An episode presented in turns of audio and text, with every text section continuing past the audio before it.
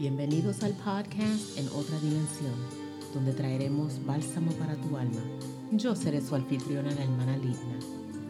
Este es nuestro séptimo episodio con el tema Que nada te quite la paz.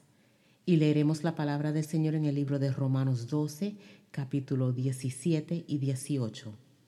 Leemos la palabra del Señor en el nombre del Padre, del Hijo y del Espíritu Santo. No paguéis a nadie mal por mal. Procurad lo bueno delante de todos los hombres, si es posible, en cuanto dependa de vosotros, estar en paz con todos los hombres. Si preguntáramos a diferentes personas en este mismo momento, ¿qué es lo que más anhelan tener? Creo que sin duda a equivocarme, la mayoría de las personas dirían que lo que desean es vivir en paz. ¿Por qué? ¿Qué persona usted conoce que quiera vivir en constante conflicto? La paz es uno de los elementos más fundamentales de cada una de nuestras vidas. Si nosotros activamente cuidáramos de no perder la paz, podríamos lograr mayores objetivos. Podríamos lograr mejores objetivos estando en paz primeramente con los demás, estimando a otros más que a nosotros mismos. ¿Cómo? ¿Cómo será eso? No pensando que somos mejores o más importantes que otras personas. Vemos que en el mundo el yo es lo principal. Yo primero, yo mejor que nadie, yo soy el último, yo soy el primero, y todo es yo. Nadie piensa en el otro. En Filipenses 2.3 nos dice, no hagáis nada por rivalidad ni por vanagloria, sino estimar humildemente a los demás como superiores a vosotros mismos. La vanagloria viene siendo una especie de una persona que es orgullosa, que se cree mejor a los demás. Y esto es pecado. Cuando nosotros queremos ponernos nosotros mismos en una manera de exaltarnos a nosotros mismos, en lugar de buscar el bien de otros, esto se crea en un orgullo y un pecado que a Dios no agrada. ¿Qué más buscamos? Estar en paz con nosotros mismos. La gracia de Dios nos bastará. ¿Por qué? porque podemos estar seguros que cuando nosotros estamos en paz con nosotros mismos, que somos personas honestas, que somos personas sencillas, nosotros mismos reconocemos nuestros límites, no nos pensamos mejor que nadie. Y finalmente, estamos en paz con Dios. ¿Por qué? Porque Él es el príncipe de la paz. ¿Cómo podemos lograr estar en paz con Dios viviendo una vida consagrada y dedicada a Dios, desechando toda ansiedad, podremos lograr estar en paz. Analicemos ahora cuáles situaciones o circunstancias nos pueden robar la paz. Pensemos, el odio. Cuando nosotros podemos tratar con bien a la persona que nos ha maltratado, esto resulta en una manera de nosotros ganarnos a esa persona y romper el poder que Satanás tiene sobre nosotros. Al nosotros activamente pensar buenos pensamientos de una persona, podemos sobrepasar el hábito de pensar mal y evitar que crezca el rencor en nosotros. En primera de Juan 4:7 nos dice, "Amados, amémonos unos a otros." porque el amor es de Dios. Todo aquel que ama es nacido de Dios y conoce a Dios.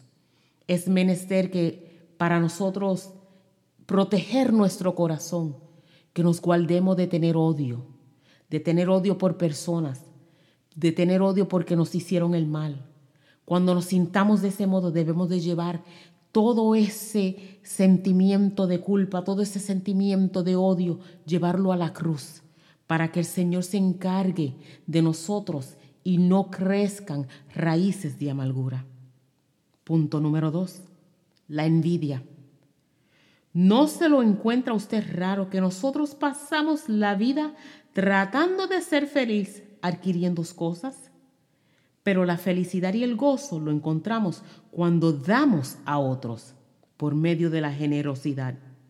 En 2 de Corintios 9, 7 nos dice, cada uno dé como propuso en su corazón, no con tristeza ni por necesidad, porque Dios ama al dador alegre. ¿Cuántas veces vemos por ahí a personas que no se cansan de adquirir, no se cansan de buscar, no se cansan de eh, querer llamar la atención porque tienen abundancia de tal o cual cosa, pero aún no son felices? Los bienes materiales, las riquezas, nada de eso puede llenar ese vacío. El enojo.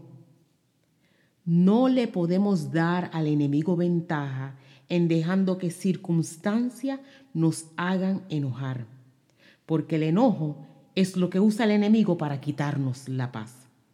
Romanos 15:13 nos dice, y el Dios de esperanza os llene de todo gozo y paz en el creer, para que abundéis en esperanza por el poder del Espíritu Santo.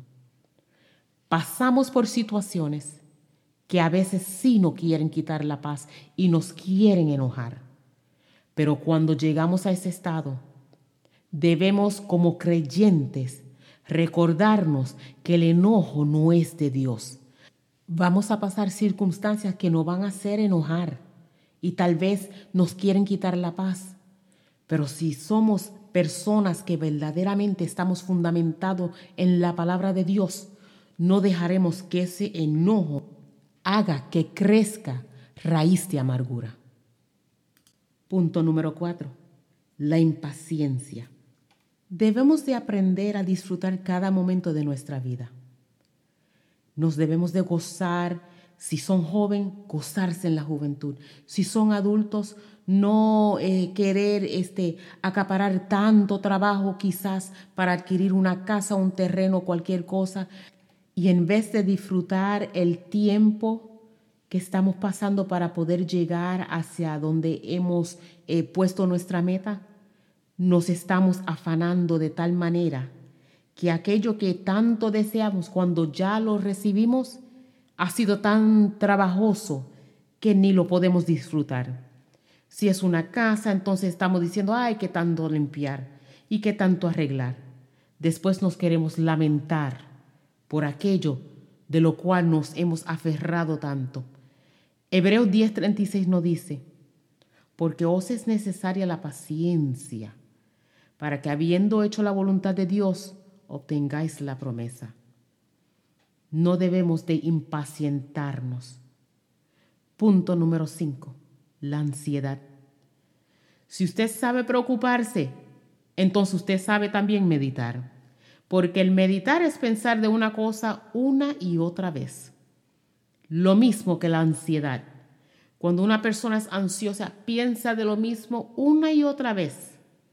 Para liberarnos de la ansiedad debemos de meditar en la palabra de Dios, en vez de la situación que tenemos delante.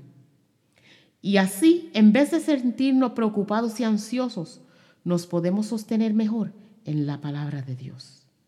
El libro de Colosenses 3:15 nos dice, y la paz de Dios gobierne vuestros corazones a la que asimismo fuiste llamado en un solo cuerpo, y sed agradecidos. Cuando somos agradecidos, no hay tiempo, no hay lugar en nuestro corazón y en nuestra mente para ser ansiosos. Punto número 6. La duda. Hay que tomar una decisión activa de dejar de pensar y hablar negativamente. Tenemos que tomar nuestra mente, lo que hablamos y nuestras actitudes y ponerla todas de acuerdo con la palabra de Dios. Cuando nosotros logramos hacer esto, podremos triunfar en todo aspecto de nuestra vida. Filipenses 4:13 nos dice, todo lo puedo en Cristo que me fortalece. Si creemos que todo lo podemos en Él, no hay lugar para la duda. No hay lugar para pensar que no podemos lograr los objetivos que tenemos delante. Punto número 7. El temor. La fe proviene de Dios y el espíritu de temor proviene del enemigo. Tenemos que oponernos al espíritu de temor para cerrarle la puerta al enemigo. El temor puede paralizar a una persona para tomar una decisión. El temor puede hacer que una persona tome una decisión incorrecta. Pero el cristiano no debe de ser temeroso, porque si Dios es con nosotros, ¿quién contra nosotros? Segunda de Timoteo 1.7 nos dice, porque no nos ha dado Dios espíritu de cobardía, sino de poder, de amor y de dominio propio. La fe viene de Dios. Y si creemos en Dios, debemos tener una fe fundamentada en que todo lo podemos hacer con Él de nuestro lado. Punto número 8. La culpabilidad. Erramos y nos hacemos mal si nosotros miramos y vivimos siempre en el pasado. Lo que sucedió en el pasado quedó atrás. Pero cuando llegamos a una vida en Cristo, las cosas viejas han pasado y he aquí todas son hechas nuevas. Si hay problemas y dificultades y traumas, llevémoslos a la cruz. Llevémoslos a Jesús. Tal vez no podamos borrar o cambiar lo que sucedió, pero podemos adquirir la paz de Dios que sobrepasa todo entendimiento humano. Si hay culpabilidad, Cristo nos ofrece su libertad. En Romanos 8:34 nos dice, ¿quién es el que condenará? Cristo es el que murió, más aún el que también resucitó, el que además está a la diestra de Dios, el que también intercede por nosotros. Así que si hay culpabilidad, todavía queda Cristo y Él intercede por nosotros para que vivamos una vida santa, pura y reposada con Cristo de nuestro lado. Que nada ni nadie logre quitarnos la paz, porque la paz de Cristo sobrepasa todo entendimiento humano. Y la paz de Cristo guardará nuestros corazones en Cristo Jesús. Estemos en paz con los demás, estemos en paz con nosotros mismos y estemos en paz con Dios. Que el Señor le bendiga que el Señor le guarde y haga resplandecer su rostro sobre usted y ponga en usted paz.